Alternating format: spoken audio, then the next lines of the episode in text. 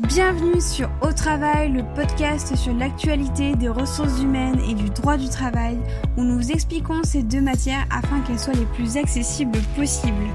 Pour notre tout premier podcast, nous avons décidé de parler d'un sujet qui nous concerne toujours, qui est celui de la grève. Et dans un premier temps, nous cherchons à comprendre rapidement ses causes. Dans un second temps, nous tentons de vous expliquer ses implications juridiques. On l'espérait plutôt TGV, elle est finalement TER. La grève à la SNCF s'est installée dans le temps et tous les trois jours, un choix s'impose. Rester à la maison ou affronter le risque de retard. Courageusement, vous avez choisi la deuxième option depuis maintenant le 3 avril. Mais se pose la question suivante. Pourquoi une grève? Pour cela, il faut remonter à 1991. Une directive européenne évoque pour la première fois un droit d'accès au réseau ferroviaire. C'est en fait une incitation à l'arrivée de nouvelles entreprises dans ce secteur. Plusieurs directives ont ainsi été adoptées au niveau européen afin de faciliter progressivement la circulation des personnes et des prestations de services. En France, cela est passé par un changement de statut de la SNCF. Elle passe alors d'établissement public, industriel et commercial, comme la RATP ou la Comédie Française, à une société anonyme à capitaux publics. Dans le premier cas, c'est une entreprise nationale. Dans le second, c'est une entreprise de droit privé, comme EDF ou Orange par exemple.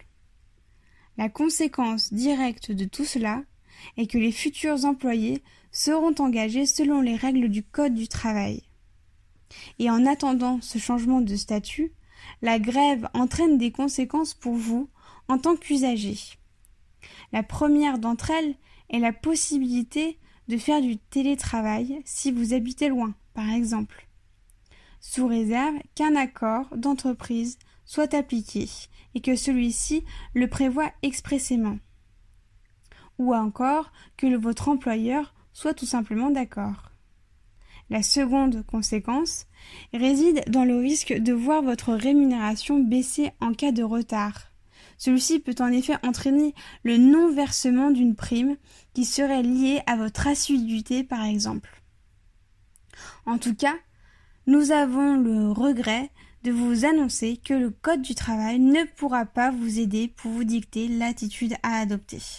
Mais par contre, il sait ce qui ne pourra pas être fait. Vous ne pourrez pas décréter que ce jour-ci, vous poserez un jour de congé payé à la dernière minute afin d'éviter une perte de salaire. Il ne sera pas non plus possible de poser un jour de RTT à la dernière minute. Vous devrez le faire dans un délai raisonnable. Voilà, c'est tout. Merci beaucoup de nous avoir écoutés avec Elise. Si ce podcast vous a plu et que vous vous posez des questions au quotidien sur votre contrat de travail ou sur tout ce qui pourrait intéresser les ressources humaines et le droit du travail, abonnez-vous à notre podcast iTunes, SoundCloud ou Podcast Addict. Et enfin, si vous souhaitez que nous parlions ensemble de sujets en particulier, vous pouvez nous écrire sur notre adresse mail au travail le podcast gmail.com.